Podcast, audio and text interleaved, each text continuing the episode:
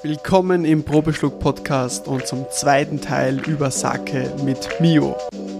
Hast du schon etwas über die Kimoto-Methode erfahren? Wenn nicht, dann sei gespannt.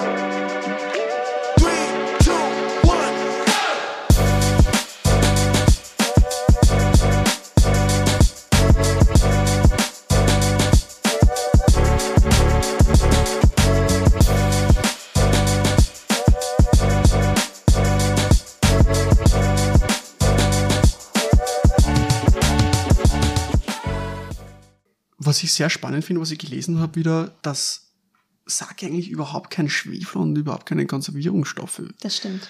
Also, wenn man jetzt dann an Wein denkt, gibt es ja sehr so wenige. Viel, ja, dass man hinzufügt. Ja. Das ist wirklich zurückzuführen auf der, aufgrund der Milchsäure tatsächlich.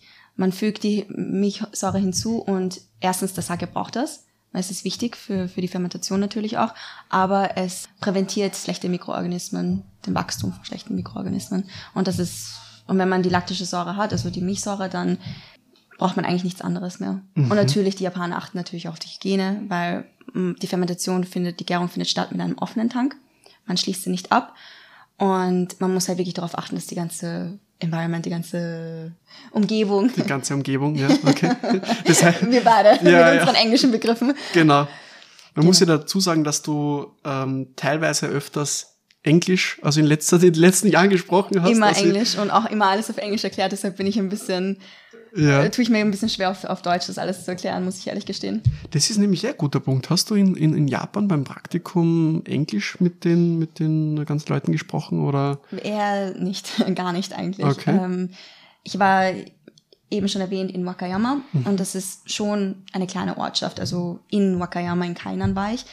Und das ist eher Dorfdorf. Das bedeutet, dass man da eher weniger Englisch spricht, beziehungsweise gar nicht. Und war auch besser so, weil so wurde ich mit Japanisch konfrontiert und habe mich da ein bisschen mehr trauen können. Oh, spannend, okay. Der, ich muss jetzt einfach die ganzen, diese ganzen Mythen, was ich da irgendwo mal gelesen habe oder Bitte irgendwann mal gehört habe, ich muss das einfach jetzt mal drauf losfragen. Auf, auf dem Instagram-Kanal auf Probeschluck äh, haben uns die, die Zuhörerinnen und Zuhörer uns ein paar Fragen gestellt zum Thema Sake, was sie noch interessiert. Und da war noch eine Frage, dass jemand gelesen hat, dass Sake nur im Winter produziert wird. Ist das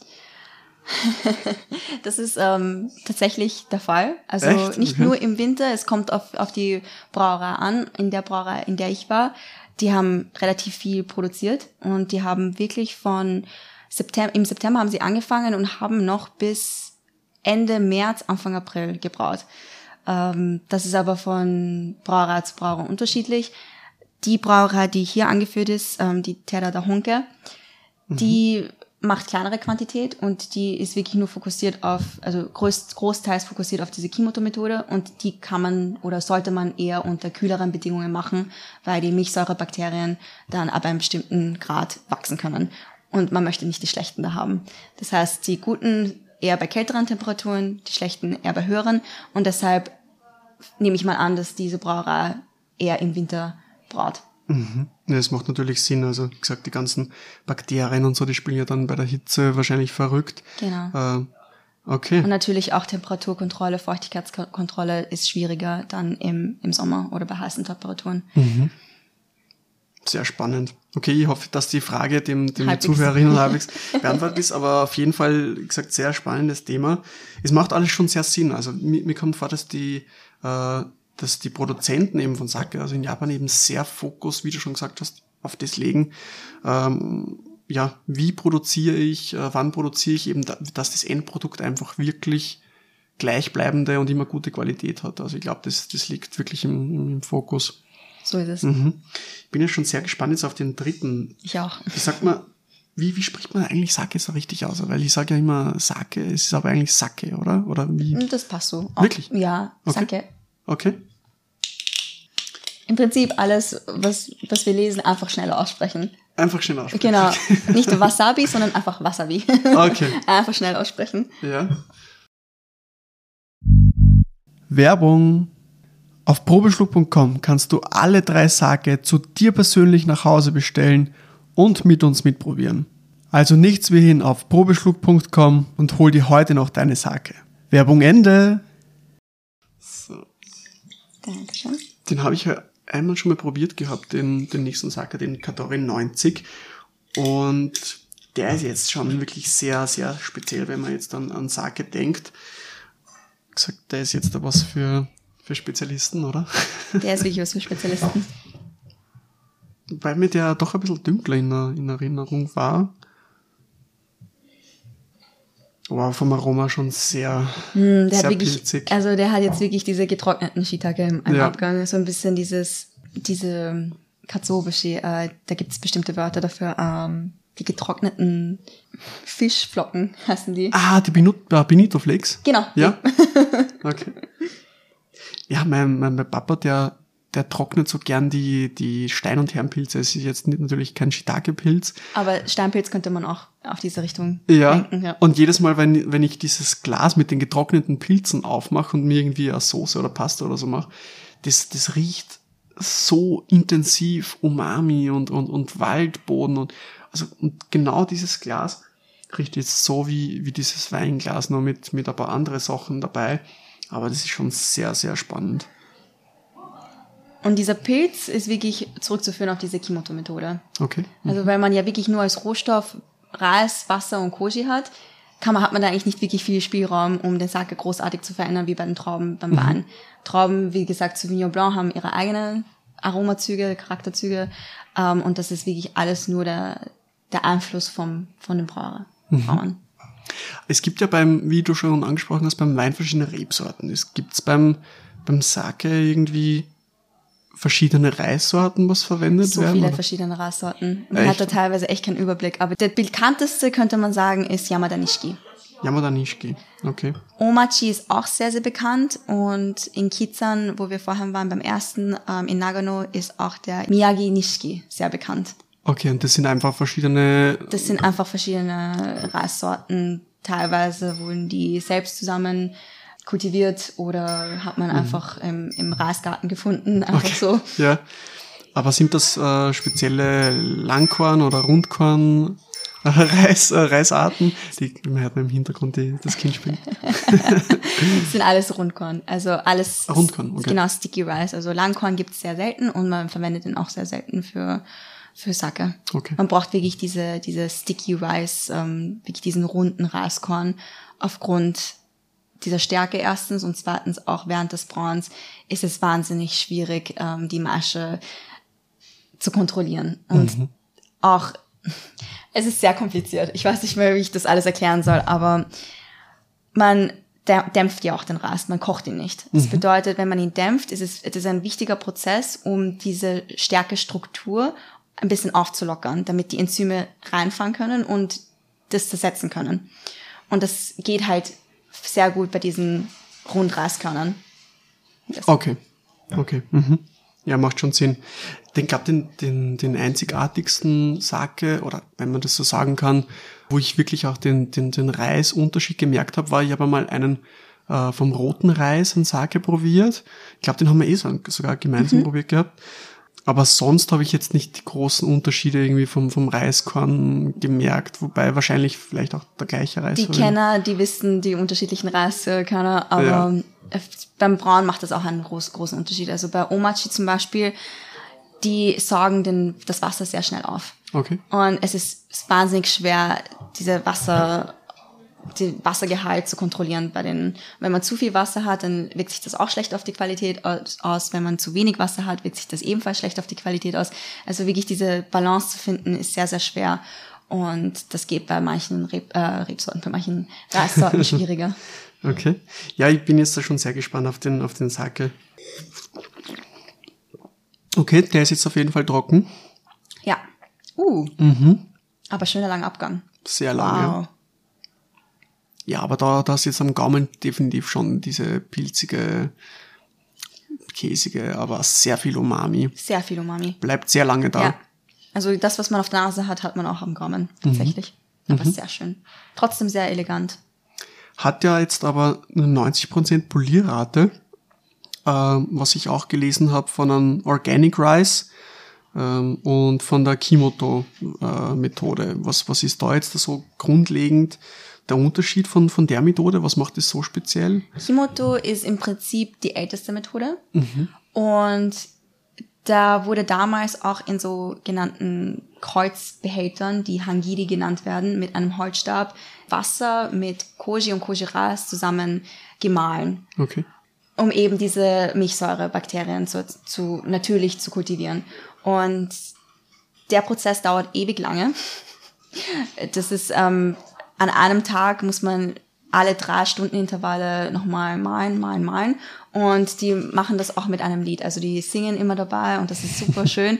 Und das Lied hilft ihnen auch zu orientieren, wie lange sie das machen sollen. Also sie singen das einmal das Lied, zweimal das Lied und dann wissen sie, okay, vom Zeitgefühl, deshalb, damals hat man ja keine, keine Uhren. Ja, ja. Keine Stoppuhren oder sonst irgendwas. Also das hat man wirklich mit dem Gefühl gemacht. Und das ist sozusagen die Kimoto-Methode. Die älteste und dadurch kommt auch eben diese, diese schöne Pilz hervor. Mhm. Diese schöne Umami-reichen Noten. Der ist ja jetzt da im Vergleich zum ersten also wirklich ganz anders, also auch wie gesagt sehr wenig wegpoliert, dann wie dieser Bio-Reis, der ist ja auch jetzt ungefiltert, äh, was ich gerade gelesen habe. Kann man das sagen, ist das jetzt so der Natural Ja. Wine unter den Sake? Könnte Also, man wirklich so definieren, ja. Ja. Also dadurch, dass sie Kimoto-Methode machen, bedeutet das, dass sie nicht zusätzlich irgendwie irgendwelche Chemikalien hinzufügen, sondern wirklich alles auf der natürlichen Basis machen. Ähm, sie verwenden viele Wildhefen, das weiß ich auch. Dadurch, dass es auch un- unfiltriert ist, also ich nehme mal an, es, es muss filtriert sein. Das ist ein Gesetz. Man muss es, es heißt Straining auf Englisch, aber man muss es, man muss den, die Maische separieren in Sake Cake und dann eben in, in die Liquid. okay, okay. Tut mir so schwer. ja, man, man weiß ja auch, also wie gesagt, du hast mir ja erzählt, dass du deine äh, Bachelorarbeit ja auch über, über das Thema äh, geschrieben hast, auch alles auf Englisch, glaube ich, gell? Alles Englisch, ja. Äh, ja, sehr, sehr spannend. Also ich glaube, äh, ich steige schon bei Deutsch aus, äh, bei den Begriffen. Ich glaube, also Englisch oder dann nochmal Japanisch, die ganzen Begriffe. Ich meine, ihr könnt sich ja nicht vorstellen, wie viele verschiedene Sachen das noch gibt. Ich habe da jetzt da ganz kurz vorher noch ein bisschen recherchiert, was für Wörter da alles noch gibt. ich meine, also von alkoholfreier Sake, von unpolierten Ja. Sake, da gibt's ja für alles einen eigenen Begriff. Ja. Also ich glaube, dieses Thema, ich meine, es gibt ja diverse Sake, Samurai, da gibt's dann noch immer so viel zum Wissen. Ist es genauso vielfältig wie, wie äh, das Thema Wein, würdest du jetzt da sagen? Ähm, also wenn man jetzt da speziell jetzt da von einem Land, muss man ja sagen, von- denkt. Also wenn man, ich muss schon sagen, dass die Produktionsmethode vielfältiger ist. Also Ja. viel breiter, viel komplizierter, viel aufwendiger. Also in der Hinsicht schon. Und dann, wie sich das dann natürlich auch auf den Sake auswirkt, ist wahnsinnig spannend. Also natürlich auch beim Wein hat der Winzer sehr viel Einfluss. Aber beim Braun ist es halt wirklich so, dadurch, dass wir schon erwähnt hatten, dass man nicht zusätzlich noch Schwefel oder sowas hinzufügt. Das ist wirklich der ganze Einfluss vom, vom Rohmaterial und vom, vom Toji-Brauer sozusagen, vom Head-Brauer. Das heißt, Toshi ist der, der was verant- also wie der Kellermeister beim Wein, also der Genau, verantwortlich ist genau. für, okay, für die Produktion. Ja, es gibt ja sehr viele, die sagen, im, im Weingarten passiert das meiste von der Weinqualität her. Das heißt, beim Sake ist es eigentlich eher um, um, also umgekehrt, dass Eher umgekehrt. Der Reis da, ist auch ja. wichtig, aber tatsächlich, wie man braut, ist wichtiger. Also der ganze Schritt danach ist wichtiger. Ja. Mir würde noch sehr interessieren, wie, wie für dich die Erfahrung war in, äh, in Japan bei der Brauerei. Gibt es da irgendwie was, was dir noch sehr speziell irgendwie in Erinnerung geblieben ist, wo du sagst, Wahnsinn, also keine Ahnung, so äh, rein, was da war, also dieses, wie oft wir am Tag geputzt haben oder, oder gibt es da irgendwie was, was, wo du sagst, boah, das war so speziell. Gute Frage. Tatsächlich viel. Also mein Hauptjob, äh, meine Hauptarbeit war eigentlich Shikomi. Das war eben dieser Prozess, wo man mehr oder weniger zwei Stunden lang in der Früh dasteht und Reis umrührt. Okay, oh, Wahnsinn. Während ähm, der, der neue Reis hineinkommt. Also man hat das wirklich jeden Tag gemacht. Und das war sehr arbeitsintensiv, aber war sehr cool, weil mit dem habe ich dann tatsächlich mitbekommen, wie Schritt für Schritt alles Sinn macht. Weil am Anfang ist es sehr unterschiedlich von Wein und es hat sich dann Stück für Stück alles das große Bild zusammengefasst. Und das war, glaube ich, das Speziellste, könnte man sagen. Auch natürlich ähm, zur Neujahreszeit äh, hatten wir dann, ähm, natürlich haben die Japaner auch gearbeitet. Und wir haben dann aber die erste Stunde durchgedrückt und danach hatten wir ein schönes Essen und haben uns entspannt und haben eben warmen Junmai getrunken, hatten Miso-Suppe in der Früh und ich weiß nicht, das war irgendwie dieses, dieses, wie jeder zusammenarbeitet. Das ist wirklich im Ganzen eine große Familie war. Und ich glaube, das war das Speziellste an der ganzen Sache. Oh, sehr schön. Und du hast dir natürlich auch ähm, bei der ganzen Arbeit dann auch wahrscheinlich die äh, das Fitnessstudio dann gespart. Ja, das auf ja. jeden Fall. Ich meine, ich habe sehr, sehr viel gegessen, weil ich ähm, dadurch, dass ich so viel ähm, Muskeln aufgebaut habe, habe ja. ich natürlich auch viel Kraft gebraucht. Aber war, war wirklich eine schöne Erfahrung. Ich würde gern wieder zurück und vielleicht eventuell wieder für so ein paar Monate dort arbeiten. Das heißt, deine Zukunft kann natürlich auch schon mit, mit Sake irgendwann zu tun haben. Ja. Ja. Ich würde gern Sake mal importieren, eventuell, oder eben mehr in diesem Vertrieb arbeiten, als in der Produktion, aber die Produktion war auch sehr spannend. Super, das heißt, wir wissen dann auch schon in Zukunft, von wo wir dann den Sake dann in Zukunft dann kaufen doch. werden. Genau, aber bis dahin gibt's natürlich auch die drei im, im, im Probeschluck Online-Shop. Mich würde noch äh, interessieren, zu was würdest du den dritten Sake vielleicht äh, empfehlen? Ich habe mal gehört, dass auch sehr viele Sake mit, also so deftige Sake äh, mit, mit so Schweinebauchgerichte. Mhm, ja, das hätte ja? ich jetzt auch gesagt. Okay. Also bei Ramen gibt's auch immer diesen Schweinebauch mhm. oben und der wird super dazu passen. Selbst auch etwas ähm, Schärferes, um diese Umami-Noten ein bisschen auszubalancieren, dieses Cremige. Mhm. Äh, man kann aber natürlich mit dem Cremigen noch mehr ins Cremige fallen und zwar eventuell auch bei Ramen zum Beispiel ähm, nicht Miso-Broth nehmen, also nicht diese Miso-Brühe nehmen, sondern eben diese Schweinebrühe, die ein bisschen cremiger ist, ein bisschen breiter ist. Das wird ganz gut dazu passen. Äh, und sonst, eventuell Käse wäre auch ein bisschen spannend oh, ja. zu nehmen. Okay. Dadurch, dass ähm, er doch relativ umamig ist. Ich weiß nicht, das würde ganz gut dazu passen, habe mhm. ich das Gefühl. Ja, super. Du, zum Abschluss äh, vom Podcast, ja, es ist wieder soweit. Äh, die Zeit vergeht immer sehr schnell im Podcast bei uns. Ähm, Gibt aber noch die, die klassischen zwei Fragen. Äh, jetzt aber generell auf das Thema Wein bezogen, auch sag jetzt inbegriffen, wenn du ein Wein wärst, mhm. welcher Wein wärst du? Und wie sieht die Weinwelt inklusive Sake auch in 50 Jahren aus? Oh wow. Ja. wenn ich ein Wein wäre, welcher wäre ich? Boah, das ist eine echt schwere Frage, weil das sagt auch viel über die Persönlichkeit aus. Ich hätte tatsächlich auch Riesling gesagt, einfach weil ich die Rebsorte sehr, sehr gerne habe und man kann sehr viel damit machen. Man kann ihn auch älter werden, also reifen lassen mhm. und er entfaltet sich trotzdem noch wunderschön mit der Säure. Äh, wenn ich ein Wein wäre. Ich glaube, ich wäre ein bisschen so auf dieser Natural-Seite okay. Wein. Mit ein bisschen Säure, ein bisschen unfiltriert, eventuell könnte ich, könnte ich mich sehen, ein bisschen funky.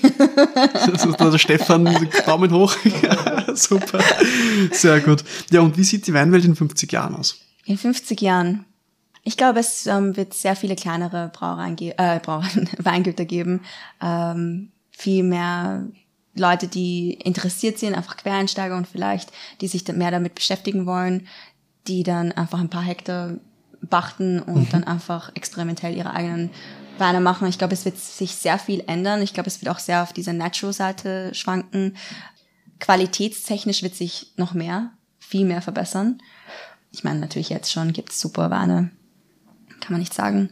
Ähm, aber ja, in 50 Jahren schwierig zu sagen tatsächlich. Ja, das ist immer der Blick in die Glaskugel. Also schwierig. Äh, ja, wir können es sowieso nur schätzen. Also es aber ich glaube wirklich, dass ähm, es eventuell von diesen größeren Betrieben ein bisschen sich wegschichten wirkt und dass eher die Konzentration oder vielleicht die Nachfrage auf kleineren Weingütern basiert. Also ich mhm. hoffe es zumindest. Ja, das hoffe ich auch. Ja, zum Abschluss, wie gesagt, die, die letzte äh, Frage, was du äh, noch vorbereitet hast für mich. Äh, bin schon sehr gespannt. Tatsächlich hast du mich die am Anfang gefragt. Und zwar, ähm, wie oft trinkst du Sake, beziehungsweise Echt? wie ist deine Auffassung so von Sake? Wie ist deine Meinung von Sake im Vergleich zum Wein? Weil du bist ja auch nicht allzu vertraut damit. Genau. Äh, ich muss ganz ehrlich sagen, also Sake trinke ich sehr, sehr selten, leider. Ähm, ich würde es gern mehr trinken, deswegen auch jetzt der Podcast. Es sagen ja viele, äh, okay, Wein-Podcast, wieso jetzt Sake? Aber ich finde es eigentlich, dass das gehört dazu. Also spezieller Speisenbegleiter sehr, sehr spannend. Also gerade weil es, wenn es um ein gewisses Menü geht und dann hast du mal eine Sake dabei, Finde ich super spannend. Ich glaube, so eine, wirklich jetzt eine Flasche, dass ich mir jetzt da aufmache und die zu zweit irgendwie zu Hause trinke, das wird es wahrscheinlich in Zukunft auch nicht werden. Aber wenn jetzt mal ein paar Weinfreunde kommen und äh, dann gibt's mal zum Aperitif oder irgendwie mitten drunter beim Menü äh, einmal einen, einen, einen spannenden Sake, das, das kann ich mir schon durchaus äh, vorstellen. Und ja, wie gesagt, also gerade dieses äh, Thema interessiert mich sehr. Also werden wir vielleicht noch das eine oder andere Glas gemeinsam vielleicht probieren mit Namen Stefan. Und ja, danke auf jeden Fall, dass du dir die, die, Zeit äh, äh, genommen hast für den, für den Podcast. Sehr, sehr interessantes Thema. Der, der Stefan war auch einmal ein interessanter Podcast-Gast für, für ein Thema. Äh, er nickt schon, er ist sehr interessiert, so wie es ausschaut. Und ja, genau. Bis zum nächsten Mal auf jeden Fall. Dankeschön, hat mich Danke. sehr gefreut.